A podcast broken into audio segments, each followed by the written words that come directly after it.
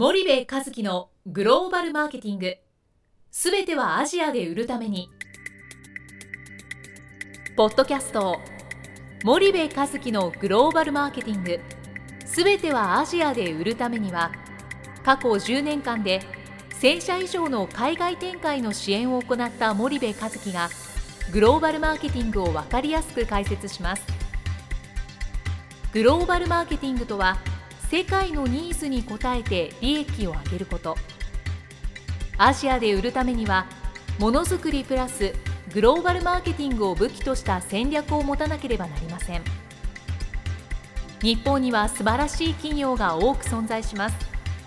その企業とともにアジア市場を目指したい。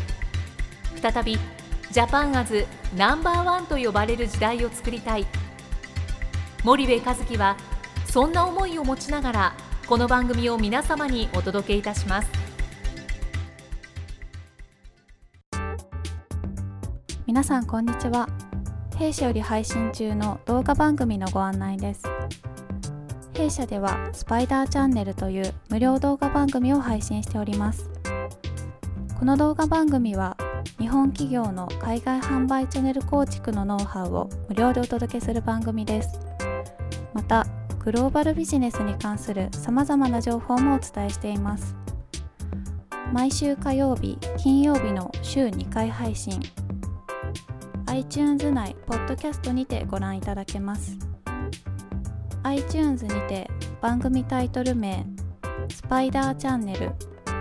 大文字で SPYDERCHANNEL と検索ください自動で最新動画がお手元に届く購読手続きが行えます。ぜひご覧ください。皆さんこんにちは。ナビゲーターの小林真也です。皆さんこんにちは。森部和樹です。森部さん、はい。本日の内容なんですけども、はい。えー前回に引き続き、はい。米倉誠一郎先生と行くはい。ケニアドバイ8日間はい。こちらのツアーについてお話お伺いさせていただければと思います。はい。お願いしますで私から何点か質問させていただきたいんですけども、うん。まあ、そもそもこちらのツアーなんですが、うん。どのような方々が参加されるのでしょうか？おいい質問ですね。あはい。あのねえーっと、えーいろんな人がいる。っていうことなんだけども、はい。あのまあビジネスパーソンが中心であるってことは一つなんだよね、はい。なんでかっていうとそのあのアフリカ行ってサファリイエーイって遊びに行くだけじゃないので、米倉先生と一緒に行きながら、はい。まあ遊びもあるけどうん。その中で何かを考えていくっていうことなので、はい。そのただ友達と楽しむとかっていうんだったら別にわざわざはい。先生と行く必要ないから あの、まあ、ビジネスパーソンが多いかなと。で本当に上場企業の役員もねいたりとかあとそれこそ普通にあの大手の会社の若手の2 3 0代の社員がいたり、まあ、40代も2 3 4 0代の社員がいたり、あと学生も1人2人いたりね、まあ、意識の高い学生ですよね、ただまあほとんどがビジネスパーソンだね、はい。でそうですね。であとあの事業家というかその起業家というかあのそういうベンチャー系の会社の社長さんもいたりとかではい。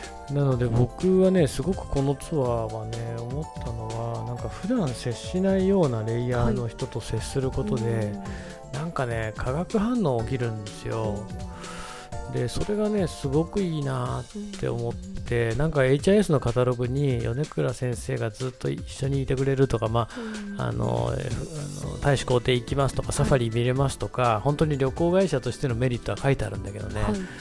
僕が思うにはねそのなんかいろんな人とああの一緒に8日間いるっていう普段接しないような人と、はいすごく刺激にななったっていうのは一つあるかな。うん。なるほど。まあ、そうどんな人がいるっていう質問だったよね、はい。ごめんなんかちょっとバラバラだったけど、まあ、うん。いろんな人がいます、うん。会社の役員もいれば、あの大手大手上場企業の役員もいれば大手企業の2 3 4 0代の社員もいれば、それこそ中小企業の社長さんもいるし、ベンチャーの社長もいれば、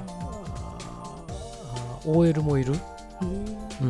うん、あと女性も結構多いって。あうん、女性も結構半分ぐらい女性。あうん、でえっ、とそれからね、えっとまあ、学生も1人2人とかうん意識の高い系の学生がいたりするかな、本当にいろんな方。うん、あと外国人もいたりする、そううん、ほらあの僕、えっとえー米倉先生とはい。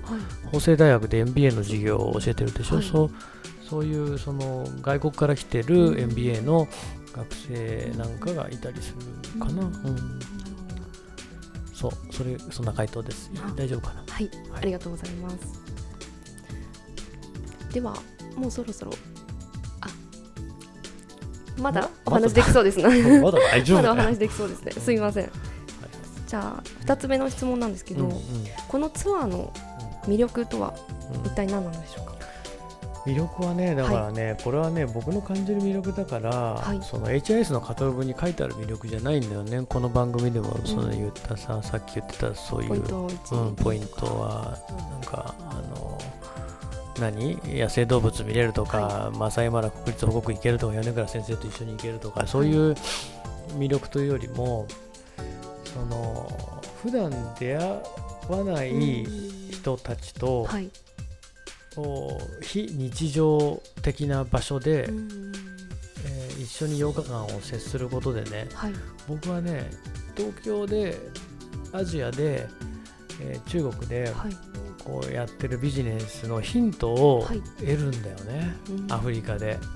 あ俺こういうところをちょっとこう気をつけようとかあ俺今度授業でこういうことをちゃんとやろうとかああ社員とこういうふうに接しようとか なんかね全然つながんないでしょそのアフリカとはい。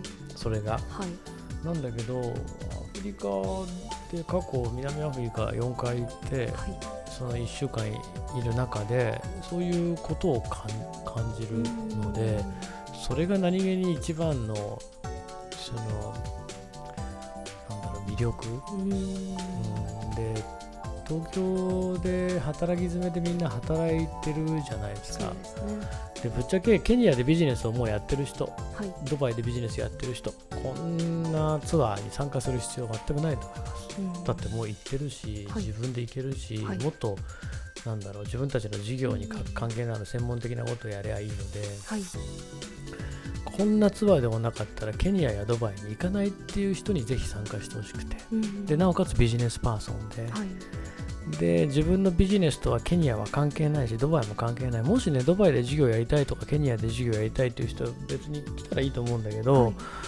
それわざわざこのツアーで米倉先生と行く必要あるって多分ないと思うんですよね。ケニアで本気でツあのビジネスやる、ドバイで本気でビジネスやるんだったら、こんなツアーで時間使ってるよりも、やっぱりもっと自分たちの事業に直結したケニア、自分たちの事業に直結したドバイをお見に行くべきだし、こういうツアーに参加する必要性は僕はあまり感じない。なので、ケニアなんかビジネスと全く関係ない、ドバイなんて、あの多分行くことないでしょうみたいなね、そういうビジネスパーソンに参加してもらえると、さっき言った化学反応みたいなことが起きて、はい。今東京でやってる事業ビジネスにそれが生きてくる。うんで、それが人脈となり、経験となりっていう、はいなんかね、そこがすっごい魅力だと思うんだよね、僕ね。で、あとは、はい。米倉誠一郎先生っていうねこの魅力あふれる人、うん。この人とね、うん、と接したらねはい。なんだろうな。うーん。まあ自分ってちっちゃいなーって 思うのよ。本当にそういう先生で。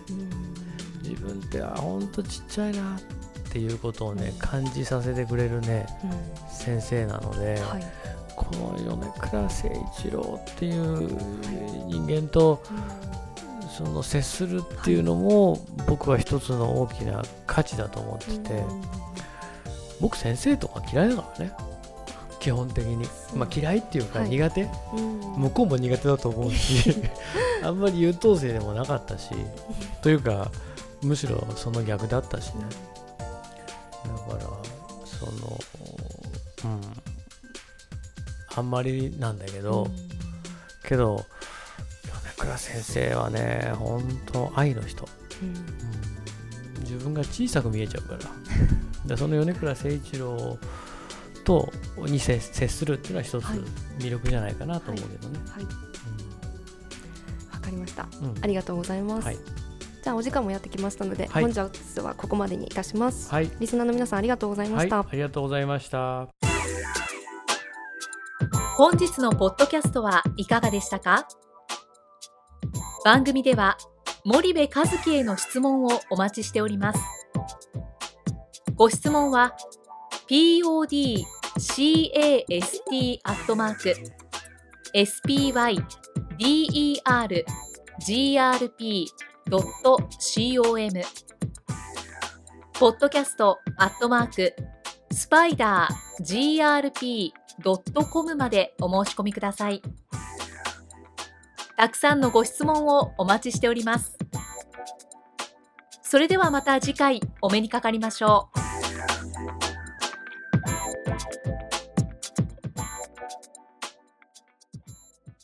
森部和樹のグローバルマーケティング。この番組はスパイダーグループの提供によりお送りしました。